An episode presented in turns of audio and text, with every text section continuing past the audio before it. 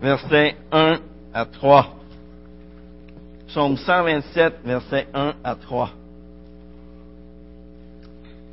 Mais auparavant, on va prier Seigneur ensemble. Seigneur, merci. Merci parce qu'on peut chanter des cantiques. Des cantiques nouveaux.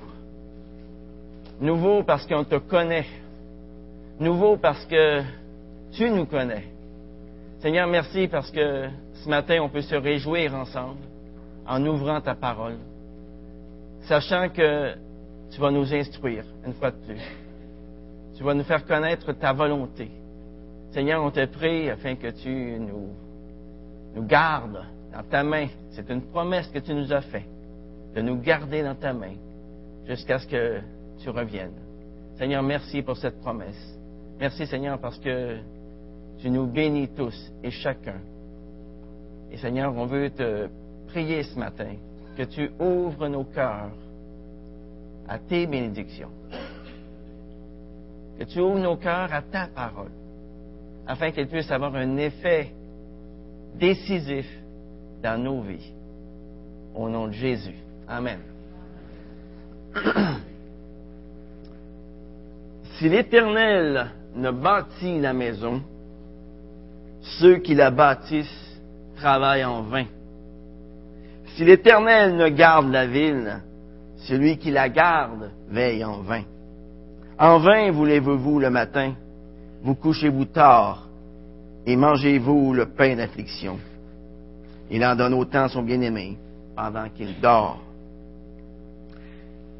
Ces versets nous rappellent que puisque Dieu est l'architecte de notre foyer, c'est très important pour nous que nous suivions attentivement ses directives.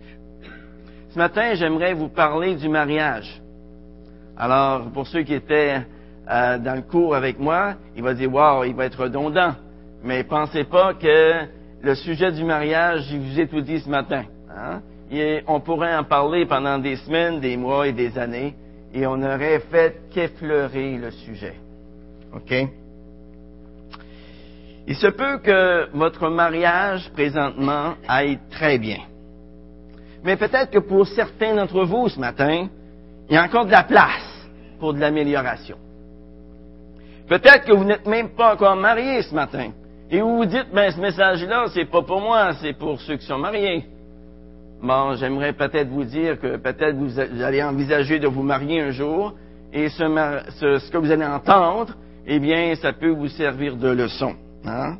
La sagesse, la sagesse, les amis, c'est d'apprendre des erreurs des autres, hein, de ceux qui nous ont précédés. Alors, j'aimerais qu'on prenne du temps ce matin afin de regarder la situation de notre mariage. Alors, regardez pas le mariage des autres ce matin, regardez le vôtre. OK? Et là, qu'à la fin, vous disiez, wow, je suis content que cette personne-là ait été là ce matin, elle a entendu ce message-là. Non, non, c'est pas ça. C'est pas ça que j'aimerais que vous reteniez. Hein? L'un des problèmes auxquels on fait face aujourd'hui, c'est qu'il y a beaucoup trop de mariages dans lesquels nous ne voyons pas de fruits. Mais que retrouve-t-on dans un mariage qui porte du fruit? On y retrouve l'honnêteté entre les époux. On y retrouve la persévérance et l'engagement. On y retrouve le fruit de l'esprit qui est l'amour, la joie, la paix, la patience, la bonté, la bienveillance, la fidélité, la douceur, la maîtrise de soi. C'est ça qu'on retrouve dans un mariage qui porte du fruit. Dans un mariage qui porte du fruit, eh bien, la relation entre les époux est ouverte. Les canaux de communication ne sont pas bouchés. Dans un mariage qui porte du fruit, il n'y a rien de caché. Il n'y a aucune place pour la manipulation dans le couple. Vous vous souvenez d'Isaac et de Rebecca dans l'Ancien Testament? Vous vous souvenez d'eux? Eh bien, eux, ils avaient un mariage qui n'était vraiment pas en bonne santé. Ils avaient des choses cachées entre eux. Trop de maris aujourd'hui, trop de femmes ont un agenda caché l'un envers l'autre afin d'obtenir ce qu'ils veulent de l'autre. Une relation comme ça, ça ne porte jamais de bons fruits. Être honnête, engagé l'un vers l'autre, c'est essentiel pour que le mariage porte du fruit. Quels sont ceux ce matin qui n'ont jamais eu de conflit dans leur mariage?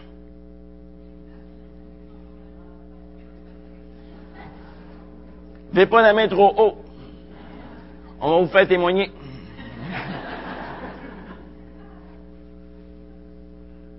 Mais dites-moi, est-ce que c'est normal d'avoir des conflits? Oui. Pourquoi? Eh bien, on vient d'arrière-plans différents. On a des goûts différents.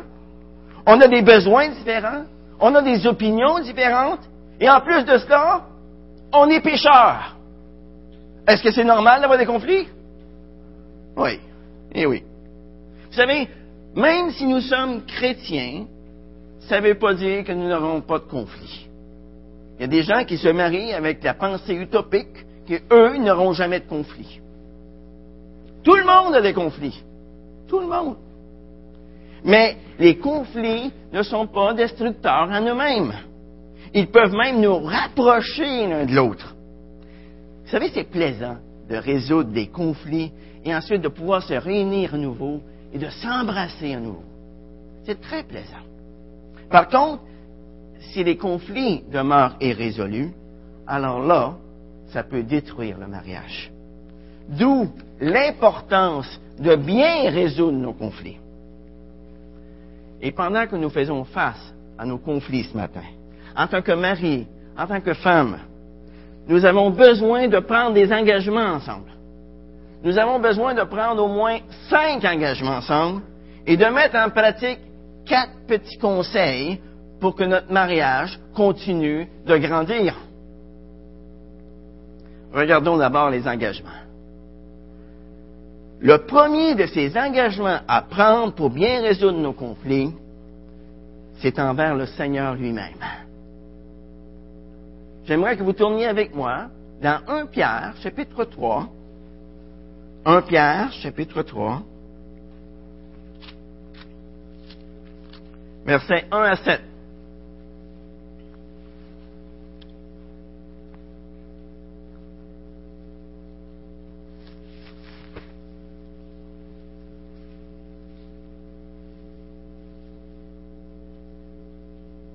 1 Pierre chapitre 3 verset 1. Vous de même, femmes, soyez soumis chacun à votre mari, afin que même si quelques-uns n'obéissent pas à la parole, ils soient gagnés, sans parole, par la conduite de leur femme, en voyant votre conduite pure et respectueuse. N'ayez pas pour parure ce qui est extérieur. Cheveux tressés, ornements d'or, manteau élégant, mais la parure cachée du cœur, la parure personnelle, inaltérable d'un esprit doux et tranquille. Voilà qui est d'un grand prix devant Dieu. Ainsi se paraît autrefois les saintes femmes qui espéraient en Dieu, soumises à leur mari, telle Sarah qui obéissait à Abraham et l'appelait son Seigneur. C'est d'elle que vous êtes devenues les descendantes. Si vous faites le bien, sans vous laisser troubler par aucune crainte. Vous, de même, Marie, vivez chacun avec votre femme en reconnaissant que les femmes sont des vases plus délicats, des êtres plus faibles. Honorez-les comme co-héritières de la grâce de la vie, afin que rien ne fasse obstacle à vos prières. Ici, dans ce texte, Dieu donne au mari et à la femme des commandements qui peuvent nous aider beaucoup dans notre relation l'un avec l'autre. La question est celle-ci. Que faisons-nous dans notre vie de tous les jours? Qu'est-ce que nous faisons de tous ces commandements que Dieu nous donne ici dans notre vie de tous les jours? Ben, on est chrétien. Hein? On apporte notre Bible partout où on va. On parle du Seigneur aux gens qui nous entourent. C'est tout beau, ça. C'est bien tout ça. Mais quand est-ce la dernière fois où toi et ta femme, vous vous êtes assis l'un en face de l'autre, l'un près de l'autre, et où vous avez discuté de l'engagement que vous avez pris l'un envers l'autre, de l'engagement que vous avez pris envers Jésus-Christ comme Seigneur de votre vie. Vous voyez, notre consécration à Christ nous donne un point commun pour notre mariage. Plus notre vie sera consacrée à Christ, plus notre relation sera harmonieuse l'un avec l'autre. Plus nous allons nous rapprocher de Dieu, plus nous allons nous rapprocher l'un de l'autre. C'est mathématique l'affaire. De toute ma vie, de toute ma vie, et j'ai quand même 64 ans, je n'ai jamais vu un couple se divorcer après avoir prié ensemble pendant une semaine. Levez la main ceux qui ont déjà vu un couple se divorcer après avoir prié ensemble pendant une semaine. Jamais. Un couple qui prie ensemble reste ensemble. Dieu est l'aimant qui garde le couple ensemble. Dieu est celui qui peut faire en sorte que votre couple puisse croître dans l'harmonie. Seul Dieu au centre de notre vie peut produire le fruit de l'esprit. Mais si c'est l'ego qui est au centre de notre vie, eh bien, ça va produire les œuvres de la chair, qui sont décrites dans Galates, chapitre 5, verset 19. Hein? Alors, rapidement, j'y passe ici. Alors, c'est quoi les œuvres de la chair? Mais il y a la conduite, il y a l'impureté, la débauche, l'idolâtrie, la magie, les hostilités, la discorde, la jalousie, les fureurs, les rivalités, les divisions, les partis pris, l'envie, l'ivrognerie, l'orgie et choses semblables. Et on pourrait peut-être continuer la liste. Voyez? C'est ça les œuvres de la chair. Alors, notre premier engagement, c'est envers le Seigneur lui-même.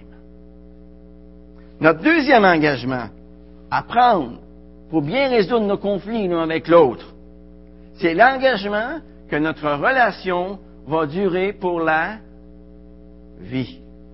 Pour la vie. Pour toute notre vie. Quel engagement avez-vous pris lorsque vous vous êtes marié? L'engagement du mari, je me souviens, c'est d'aimer sa femme, c'est de la consoler, c'est de l'honorer, c'est de lui demeurer attaché dans la maladie et la santé, c'est de renoncer à toute autre femme, de se garder seulement pour elle jusqu'à ce que la mort nous sépare. C'est quoi l'engagement de la femme? Ben, c'est pas mal pareil. C'est d'être soumise à son mari, de l'aimer, de le consoler, de l'honorer, de lui demeurer attaché dans la maladie et la santé. C'est de renoncer à tout autre homme. Se garder seulement pour lui jusqu'à ce que la mort nous sépare. Dans Genèse, chapitre 2, verset 24, Dieu nous dit, c'est pourquoi l'homme quittera son père et sa mère, s'attachera à sa femme, et les deux deviendront une seule chair.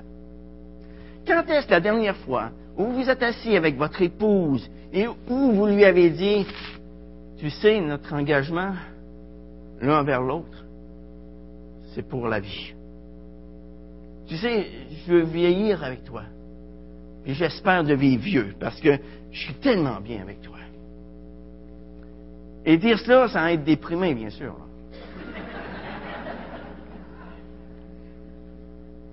dans notre vie de tous les jours, mettez en pratique les vœux que vous vous êtes faits l'un envers l'autre le jour de votre mariage. Tenez vos promesses de mariage, les amis. J'aimerais vous poser une question. Vous savez comme moi que l'annulaire, le quatrième doigt de la main gauche, c'est le doigt où l'on porte l'alliance, le symbole du mariage. Vous êtes-vous déjà posé la question, pourquoi l'alliance se porte-t-elle sur l'annulaire? Eh bien, les Chinois ont trouvé une belle et convaincante explication à cette question. Dans chacune, c'est-à-dire dans cette explication-là, chacun des, doigts de votre main représente un ou plusieurs personnes. Par exemple, le pouce représente vos parents. L'index représente vos frères et sœurs. Le majeur vous représente, c'est vous. L'annulaire représente votre conjoint, votre mari ou votre femme.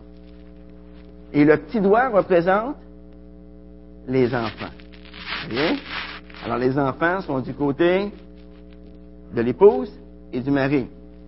Les frères et sœurs et les parents sont du côté de ce côté-là. OK? Comprenez? Maintenant, on va faire une expérience ensemble. Tous ensemble. OK? Collez vos mains comme ça. Toute la gang. Collez toutes vos mains. OK? Paume contre paume. Ensuite, pliez les majeurs comme ça.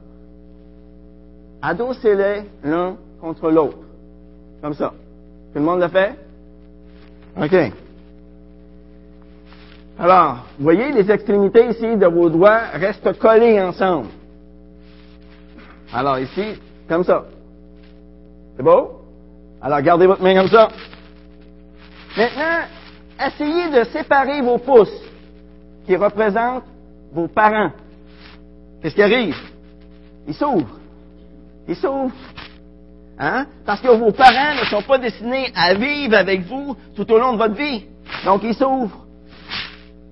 Ils doivent vous quitter tôt ou tard. Ils s'ouvrent. Recollez vos pouces maintenant. OK? Séparez vos index. Voyez, ils s'ouvrent aussi. Ça, ça veut dire que vos frères et vos sœurs vont vivre leur propre vie un jour, et vous allez devoir vous en séparer, ils vont vivre, ils vont établir leur propre famille, et ainsi de suite. OK? Bon, maintenant, collez à nouveau vos index. Et essayez de séparer vos petits doigts. Voyez? Qu'est-ce qui arrive? Ils s'ouvrent. Ils s'ouvrent. Parce qu'un jour, vos enfants vont grandir. Ils vont se marier eux aussi. Ils vont s'installer dans leur propre maison. Ils vont gérer leur propre vie. Recollez maintenant vos petits doigts. Et maintenant, la question qui tue.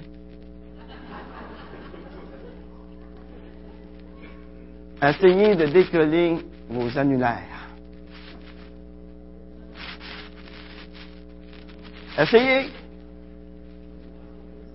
Essayez. Êtes-vous capable? Vous n'y arrivez pas, hein? Eh bien, le mari et la femme sont réunis ensemble par un lien sacré et doivent rester ensemble toute leur vie pour le meilleur et pour le pire. C'est ça que ça veut dire. Ça, ça représente la volonté de Dieu, les amis, pour chaque couple qui se marie. Ça, c'est la volonté de Dieu pour chaque couple qui se marie. Collez hier, collez aujourd'hui, collez demain. Collez tout le temps. Alors, si jamais vous avez dans la pensée que vous pouvez peut-être vous séparer avec votre épouse, votre mari, faites ce petit exercice, s'il vous plaît. Dieu nous dit dans Matthieu chapitre 19, verset 6, que l'homme ne sépare donc pas ce que Dieu a uni. Donc, il y a un engagement à prendre envers le Seigneur, il y a un engagement à prendre l'un envers l'autre, et maintenant, le troisième engagement à prendre pour bien résoudre nos conflits, eh bien, c'est l'engagement de s'aimer l'un l'autre avec l'amour de Christ. De véritablement s'aimer l'un et l'autre. Quand est-ce la dernière fois où vous avez pris 1 Corinthiens 13 et que vous l'avez lu l'un à l'autre et où vous avez rendu ce chapitre personnel dans ses applications? C'est tellement important, les amis, que notre amour soit beaucoup plus qu'une émotion que ce soit un amour qui dure malgré les conditions de la vie. 1 Corinthiens 13, 4 à 7. Ça, c'est un amour qui dit que je suis prêt à aller beaucoup plus loin que 50-50. C'est un engagement qui désirent manifester l'amour de Christ l'un envers l'autre. Si nous nous aimons l'un l'autre avec l'amour de Christ, nous serons en mesure de nous pardonner l'un l'autre, comme Dieu nous a pardonné en Jésus-Christ. Et nous allons pouvoir appliquer le passage d'Éphésiens 4, versets 31 à 32, qui dit que toute amertume, toute animosité, toute clameur, toute calomnie, toute espèce de mal soit ôtée du milieu de vous. Et à la place, soyez bons l'un envers l'autre, compatissants, c'est-à-dire souffrant avec, vous pardonnant réciproquement comme Dieu vous a pardonné en Christ. Mais dites-moi, est-ce que des chrétiens peuvent s'aimer avec l'amour de Christ? La réponse est oui. Pourquoi? Eh bien, je donne toujours le même verset. Parce que l'amour de Christ a été répandu dans notre cœur par le Saint-Esprit qui nous a été donné au moment de notre conversion. L'amour de Christ été déversé dans mon cœur. Et c'est avec cet amour-là que je peux aimer l'autre. Voyez, en tant que chrétiens nés de nouveau, nous n'avons aucune raison de ne pas nous aimer l'un l'autre avec l'amour de Christ. Il y a un quatrième engagement à prendre pour bien résoudre nos conflits. Et c'est un engagement à la transparence entre nous. Éphésiens 4, verset 25 nous dit, c'est pourquoi rejetez le mensonge et que chacun de vous parle avec vérité à l'autre, car nous sommes membres les uns des autres. Dans ce verset, Dieu nous donne le commandement d'être complètement honnête l'un envers l'autre. On doit être transparent dans notre amour. Quand est-ce la dernière fois où vous êtes assis et que vous avez partagé avec votre conjoint certaines choses qui vous blessent, des choses qui vous tenaillent en dedans. Ah, parfois, sous le prétexte d'éviter les conflits, on donne à l'autre le traitement du silence. On ne dit absolument rien. Et nous assistons à une guerre froide. Eh bien, avec ce genre d'attitude, les amis, on ne sait jamais quand ni comment ces choses vont finir. On a besoin, les amis, on a besoin d'avoir cet engagement à l'honnêteté et à la transparence entre nous. La loyauté, la fidélité, ça, ce sont des mots qui ont tendance à perdre du sens dans notre monde d'aujourd'hui. Mais laissez-moi vous dire que vous êtes bien mieux de jamais perdre ces deux mots-là de vue, la loyauté et la fidélité. Gardez les choses claires entre vous. N'essayez surtout pas de cacher quoi que ce soit. Les murs parlent, de toute façon. Hmm. Notre vie de couple devient différente à partir du moment où nous commençons à cacher des choses à notre conjoint.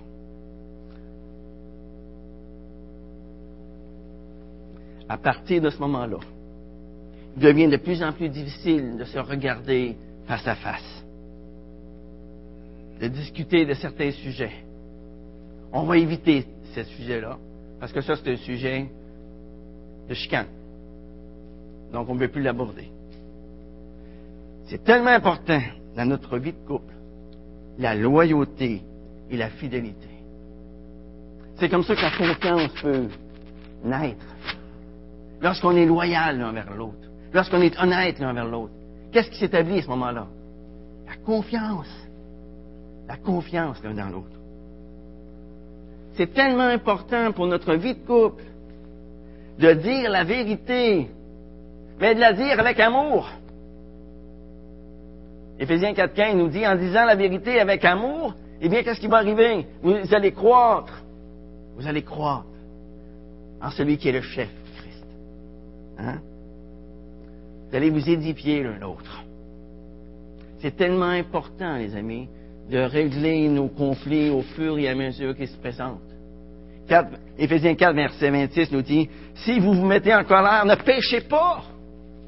Que le soleil ne se touche pas sur votre irritation. Ne donnez pas accès au diable. Le diable aimerait vous diviser. Ça, c'est sûr. Mais ne donnez pas accès au diable. Il y a un cinquième engagement à prendre pour bien résoudre nos conflits, et c'est l'engagement de gagner ensemble. Voyez ici, on rejette l'idée je gagne, tu perds. Éphésiens chapitre 5, versets 28 à 33. J'aimerais qu'on le lise. Tournons la page, Éphésiens 5, verset 28. Il dit, de même, les maris doivent aimer leurs femmes comme leur propre corps. Celui qui aime sa femme s'aime lui-même. Jamais personne, en effet, n'haït sa propre chair, mais il la nourrit, il en prend soin, comme le Christ le fait pour l'Église, parce que nous sommes membres de son corps. C'est pourquoi l'homme quittera son père et sa mère pour s'attacher à sa femme, et les deux deviendront une seule chair. Ce mystère est grand, je dis cela par rapport à Christ et à l'Église. Du reste, que chacun de vous aime sa femme comme lui-même, et que la femme respecte son mari. Dans ce passage, les amis, la Bible compare la relation du mari avec sa femme dans le mariage avec la relation de Christ avec son Église. Une belle image. Hein? La relation que j'ai avec ma femme, eh bien, c'est un symbole de la relation qu'il y a entre Christ et son Église. La Bible nous dit aussi que l'homme et la femme forment une seule chair. Par conséquent, on ne peut pas gagner si notre partenaire perd.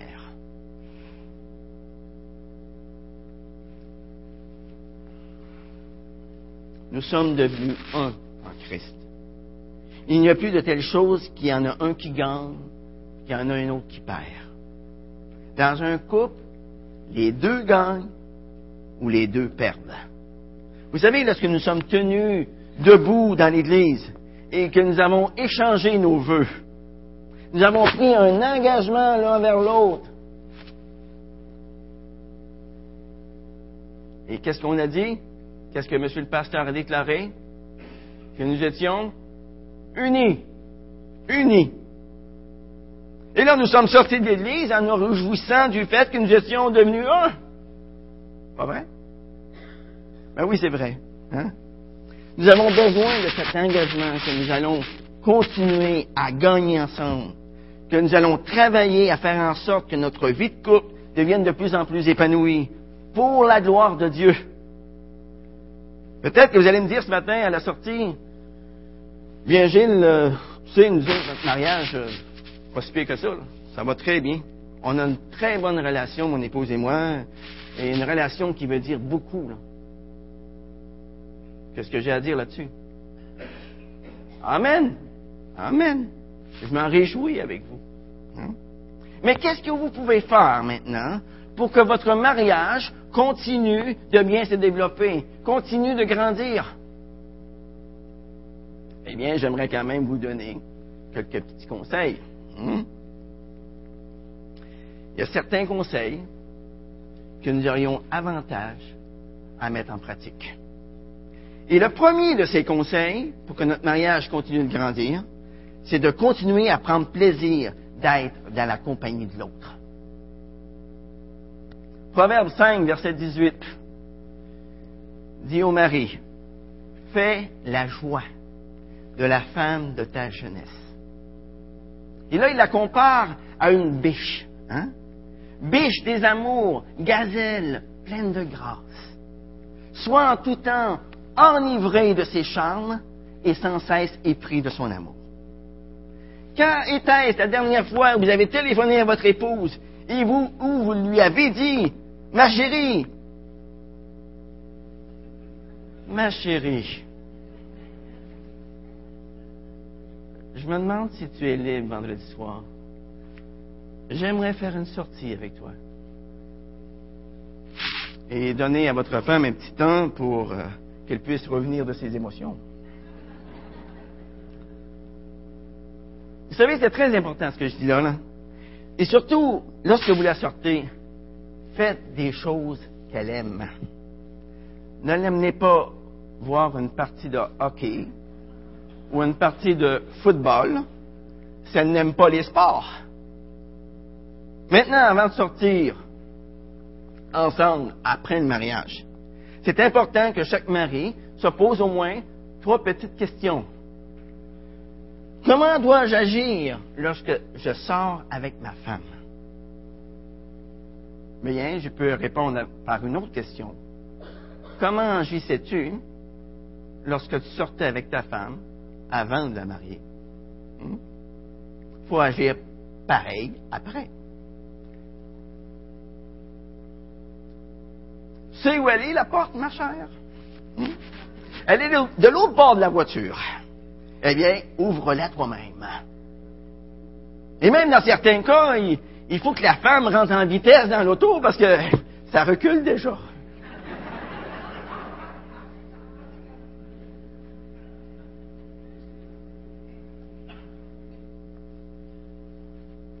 Ou bien de dire sur un ton sec, où est-ce que tu vas là ce soir? Veux-tu du chinois ou de l'italien? As-tu bientôt fini de te pomponner pour qu'on s'en aille? Vous savez, c'est pas comme ça qu'on sort avec la femme qu'on aime. Pas du tout. La deuxième question à se poser, lorsqu'on sort avec notre femme, c'est de quoi ai-je l'air? Vous rappelez-vous la façon dont vous vous êtes préparé pour cette première sortie avec celle qui allait devenir votre femme? On s'est bien rasé, on s'est parfumé, on a brassé nos dents, on a peigné nos cheveux, on avalait des beaux petits pingouins, n'est-ce pas? Mais maintenant on se dit, est-ce qu'il faut vraiment que je me change pour sortir avec elle à soir? La troisième question à se poser lorsqu'on sort ensemble, c'est comment vais-je écouter? Quand vous passez une soirée en tête à tête dans un restaurant avec votre femme, est-ce que vous pourriez vous souvenir de tout ce dont elle vous a parlé? Hmm? Avez-vous fait l'effort de bien l'écouter? Ça demande l'effort, écouter.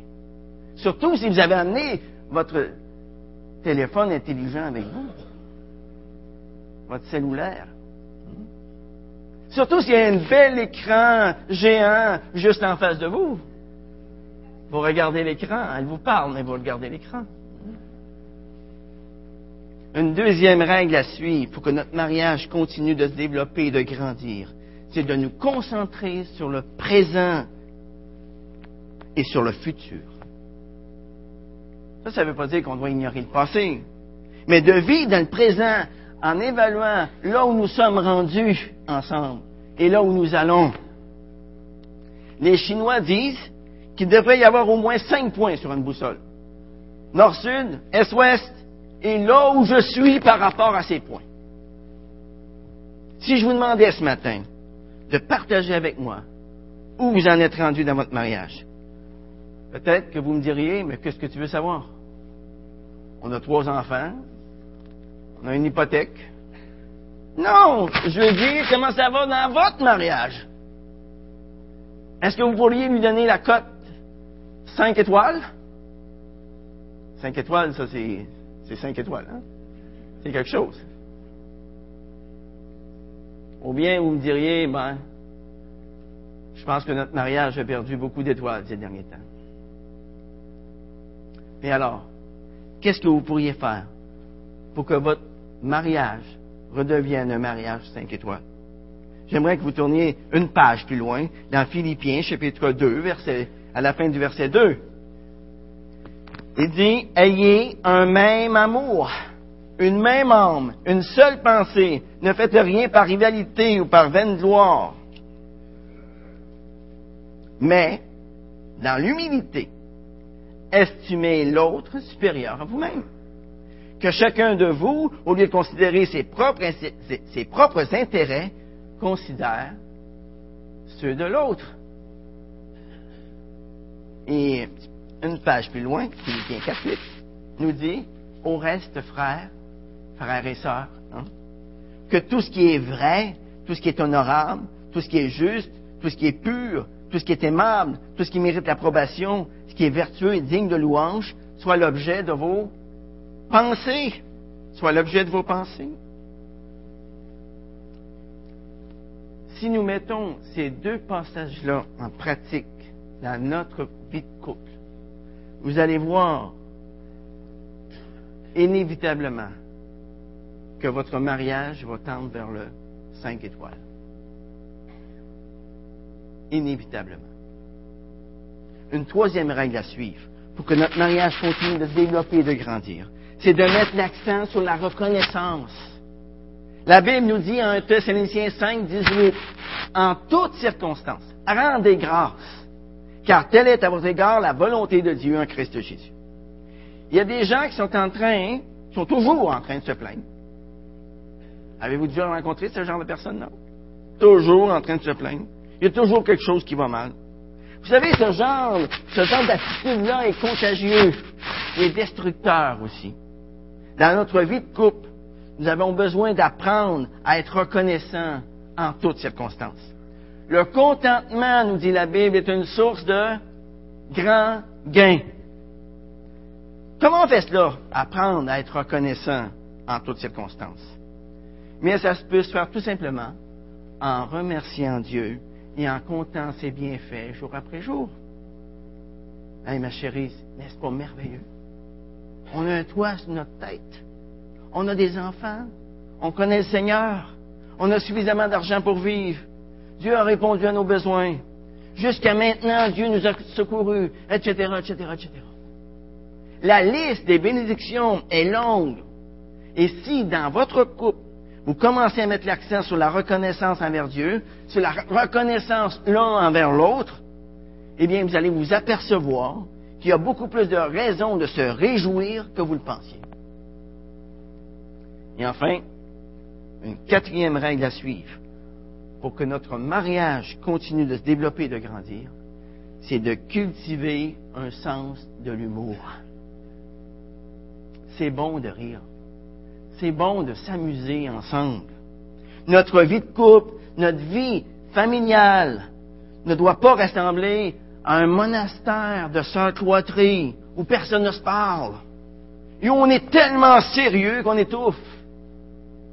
Nous avons besoin de savoir rire de nous-mêmes, de ne pas trop se prendre au sérieux, de développer un bon sens de l'humour. En terminant, j'aimerais vous donner un devoir. J'aimerais vous donner un devoir. Vous n'aimez pas les devoirs? Laissez-moi vous dire que celui-là est très plaisant, très, très plaisant. Hmm? Je vais vous demander de prendre un engagement ce matin. Le devoir, c'est celui-ci dans les 30 prochains jours, engagez-vous ce matin à faire une sortie avec votre épouse, sans télévision et sans les enfants.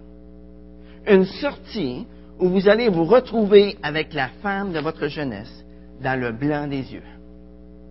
Et lors de cette sortie, vous allez en profiter pour réaffirmer votre amour et votre engagement l'un envers l'autre à la lumière des vœux que vous avez faits lors de votre mariage. Regardez-les, ces vœux. Relisez-les. Regardez où vous en êtes rendu avec ces vœux-là. Regardez aussi comment vous pourriez les améliorer à la lumière de 1 Corinthiens 13. Comment vous pourriez les améliorer à la lumière de Éphésiens 4, versets 25 à 32. Comment vous pourriez les améliorer à la lumière de 1 Pierre, c'est-à-dire 1 Pierre chapitre 3, versets 1 à 7. Regardez-les à la lumière de ces passages-là qu'on a lus tantôt. Peut-être que vous ne vous rappelez plus de vos voeux. Peut-être que vous ne savez même pas où ils sont rendus. C'est pas grave. C'est pas grave.